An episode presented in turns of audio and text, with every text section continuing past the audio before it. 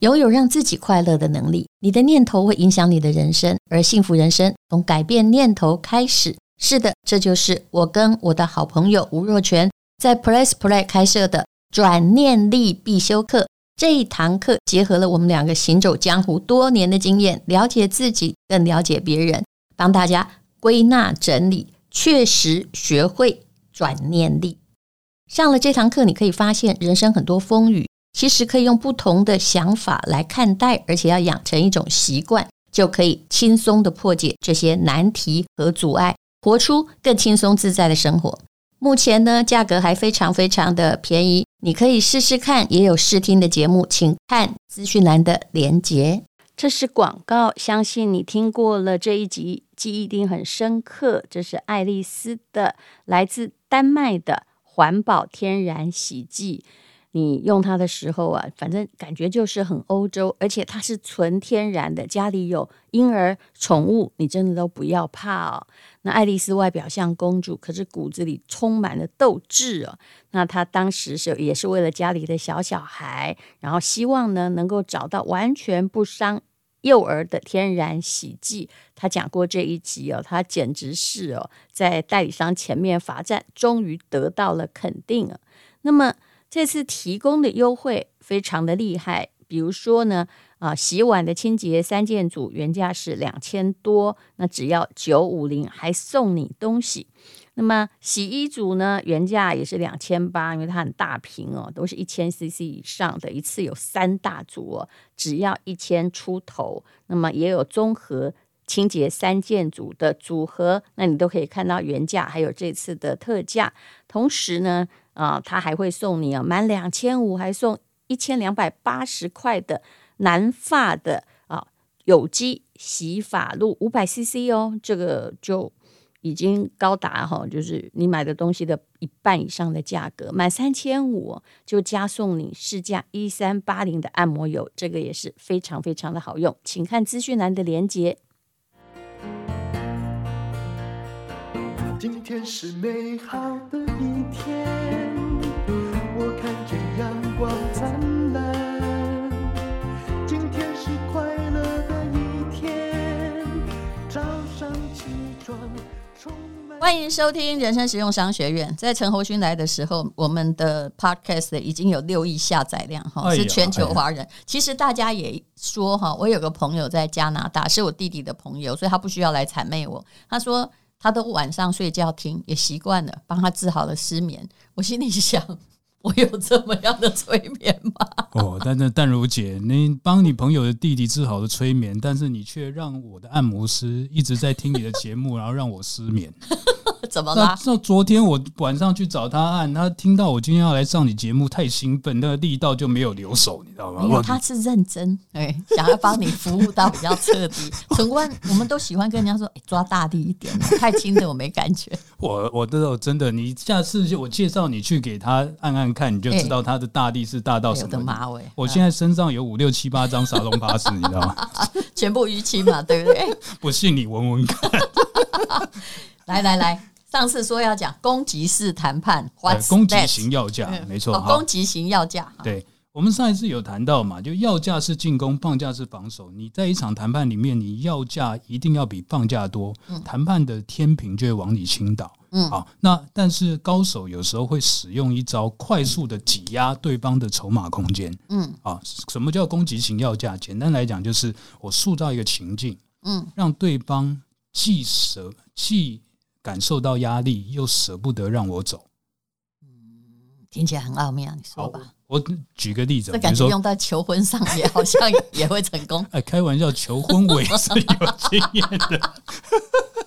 请，比如说我要去买一个 A 房子，这个 A 房子是我很喜欢的房子。是，我要去看 A 房子之前，我就会跟 B，我就会去找一个 B 房子来当做是他的竞争对手。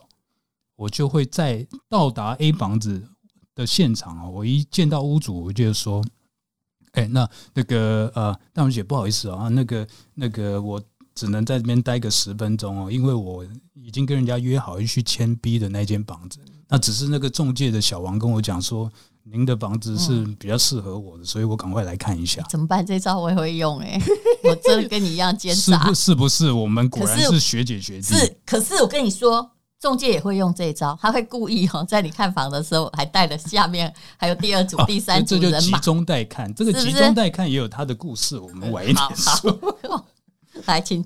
对，这个时候，当你快速看完一圈的时候，你就直接跟这个屋主讲、卖方讲，就说啊，我很喜欢这间房子，哦，但我老婆比较喜欢另外一间，不如这样好了，我们也不要浪费时间，我也讨厌谈判，是，就你给我一个价格，如果可以，我就接，我们就接受，就现在立刻付定签约，如果不行，我就走去签那个 B 的房子。可是有的人就这么这么白目啊，他就说就说三百三千五啊，就三千五百万呢、啊。一块也不能少。对，但是当你在这么说之前呢、啊，他可能原本想说的价格是三千六或三千七，嗯，因为你给他的一个必须要立刻做决定的压力，他会少一些，但是他不会少很多，他会少，他会比原本少多少了少了更多一些呀，哦，所以这个时候他希望那个是一口价，对他希望是一口价。这个时候当然就是如果发生像淡如姐刚刚说的那个状况的话，嗯、我们就先离开了。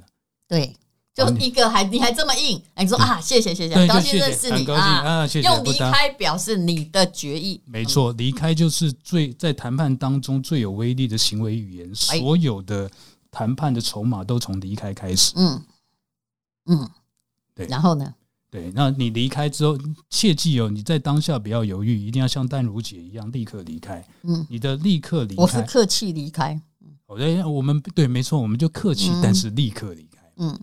当你离开之后，你的背影就会在，你的背影就会说服他。嗯、那你离开之后，中介就会在现场跟他做功课。嗯，哦，就是这样。所以通常这样，你会快速的挤压。本来这个屋主要分三次给你的筹码，他现在可能减少到两次就给你，或甚至一次就给你。嗯，所以你有有有用这种方式买到房的吗？哦，应该说这些技巧通常在一个案子里面都会交叉的运用。嗯。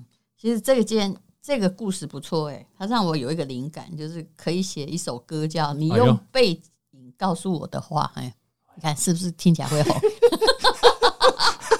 就里面是在讲 他把攻攻击式攻击型要价，然后还有没有什么攻击型要价？嗯，哦。做这，其实你这个跟《孙子兵法》已经很类似了，就是说，那以后可以叫我他山之石，可以叫我孙子。他山之石可以攻错，他山之石可以攻错。嗯，哦，其实很多很多时候啊，就是呃，我还会跟我的 VIP 的客户们哦，会跟他们玩一个游戏。哎，哦，比如说。假设今天什么 DIP，你很会创造名字 真的，我有开玩笑。我在呃大陆的一些 DIP 客户，他们一年给我的房地产投资和谈判的顾问咨询费也是蛮漂亮的。就只要你谈得下来，对不对？就是我会辅导他们，他们有时候是在跟政府谈的，你知道吗？哦，这政府这个我比较不敢。对他们这个好，那你说吧。对，比如说我会我会出一个题目给他们，就是。今天他们在一个有一个陌有一个女孩单身女子到一个公园去，嗯，然后你不认识她，嗯，那你手上有一杯没有标签的矿泉水，嗯，你要怎么说服她喝下来？嗯，这的确有点难哦。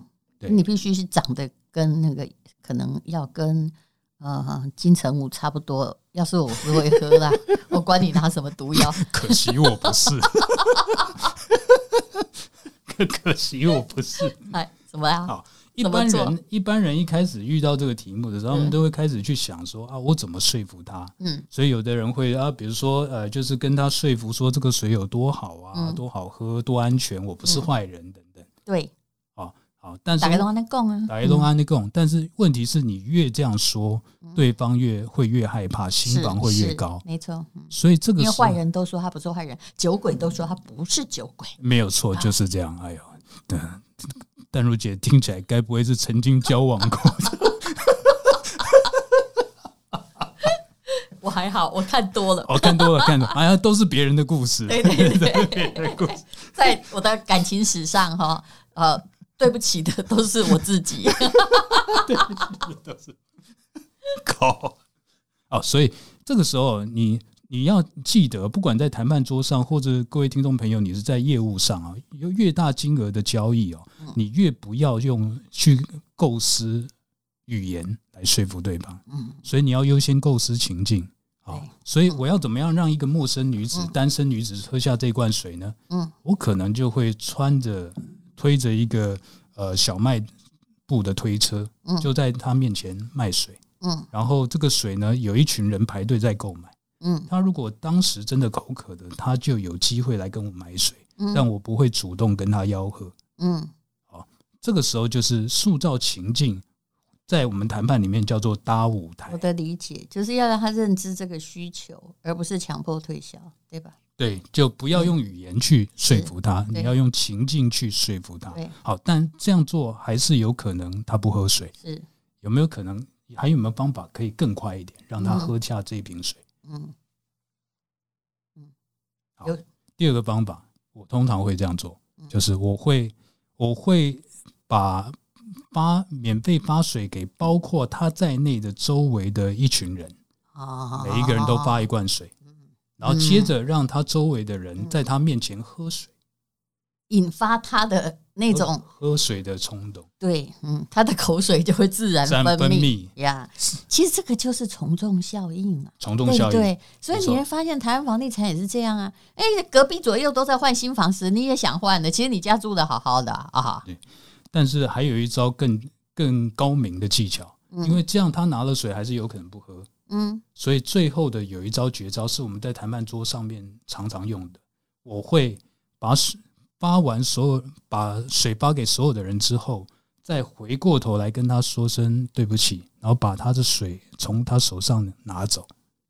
嗯，但如姐，如果你是那位女生，单身女性，你的水其他人都有水喝，现在你的水被我拿走了，我会哭。嗯，这么这么直接吗？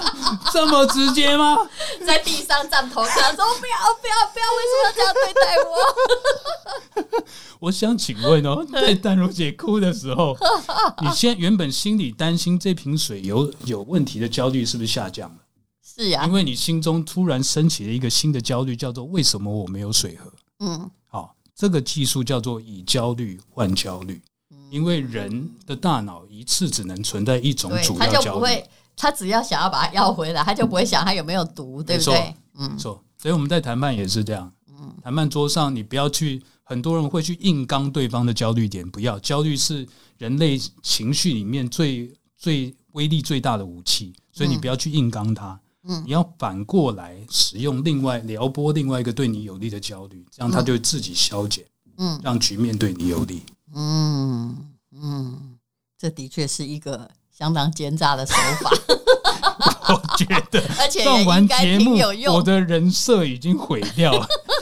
淡如姐今天今天讲的像卑鄙奸诈，我蛮蛮习惯，我天蝎座的嘛，我已经习惯人家说我们奸诈。好，我就承认，怎么样？来贴吧，来贴，来贴。哎，你来讲一下哈，你有一个故事是这样的，就是说。一定还有攻击型的，就是用六十六万斡旋金砍下两百多万房价。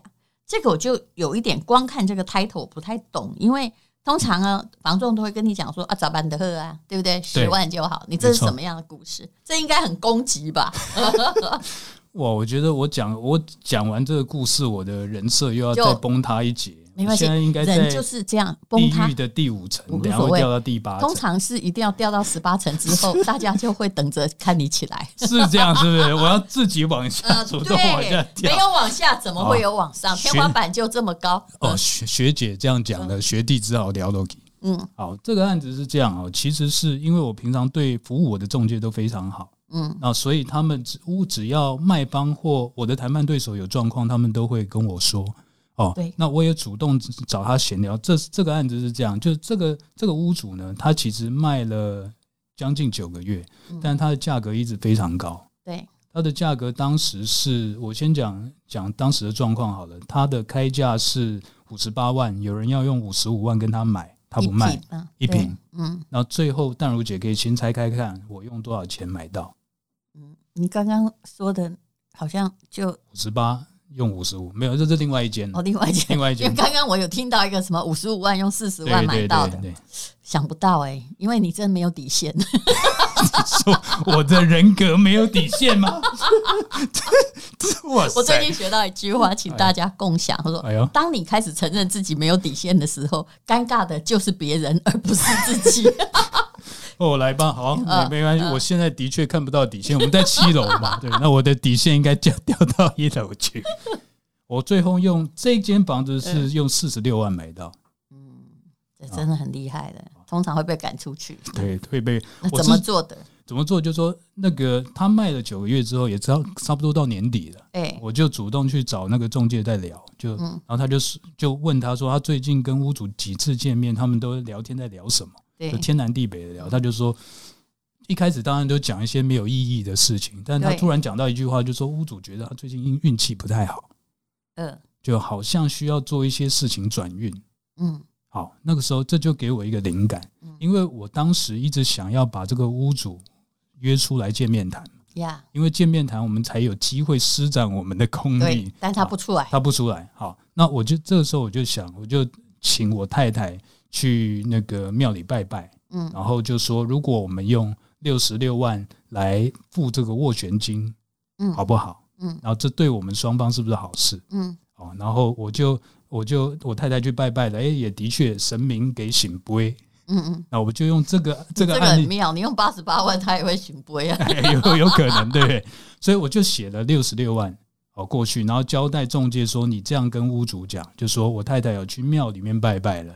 然后这对用这个数字，我们出来聊一聊，谈一谈，对我们双方都是好事。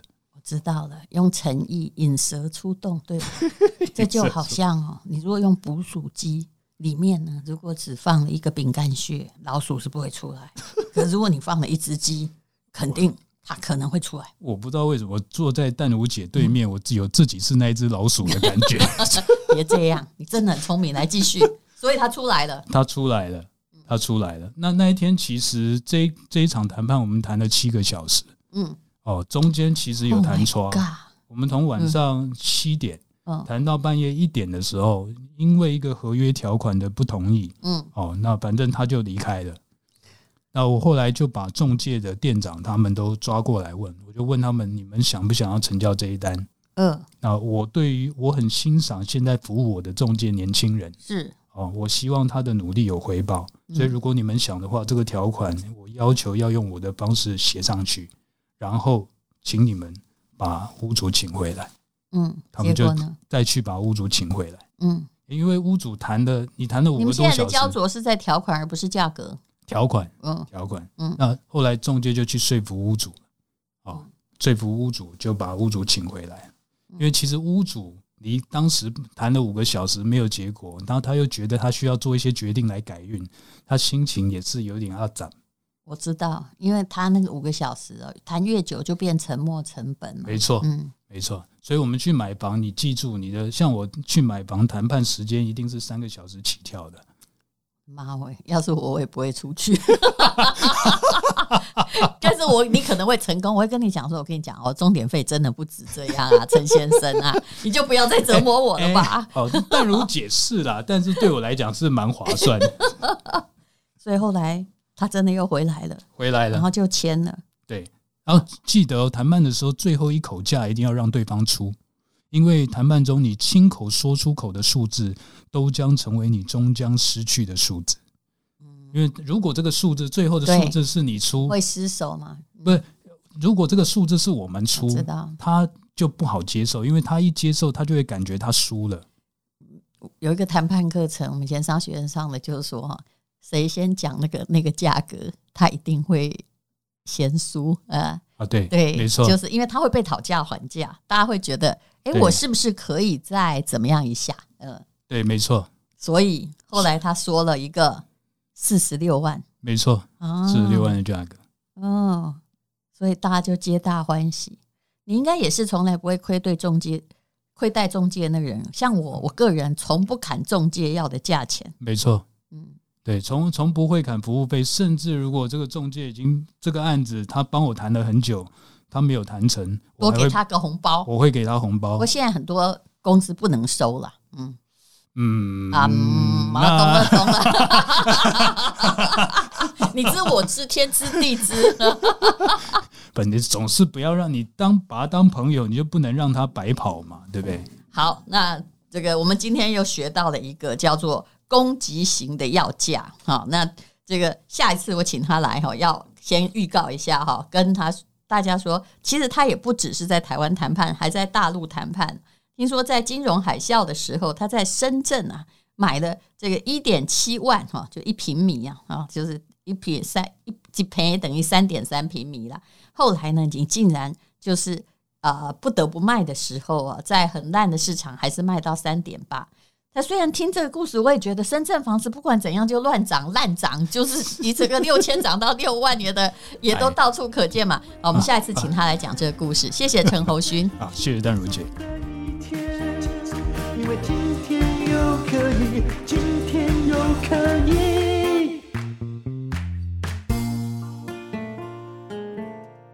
这是广告。喝懂威士忌并不难，只要你想懂。而且，身为一个女性，我很喜欢威士忌，不是只喜欢酒精哦，因为我们更喝得出酒的品味。说真的，威士忌帮我很多忙。比如说，我去中欧国际工商学院读书的时候，那么呃，同学呢就知道我有品酒师的执照，就会问我说：“威士忌要怎么选啊？怎么喝啊？”所以我交了很多的朋友，而且我挺喜欢喝威士忌的朋友。不管是男生或者是女生，基本上都是个性直率的性情中人，不会太拐弯抹角的。所以，如果你懂威士忌，你应该会认识很多威士忌兄弟们啊，当然包括男性还有女性。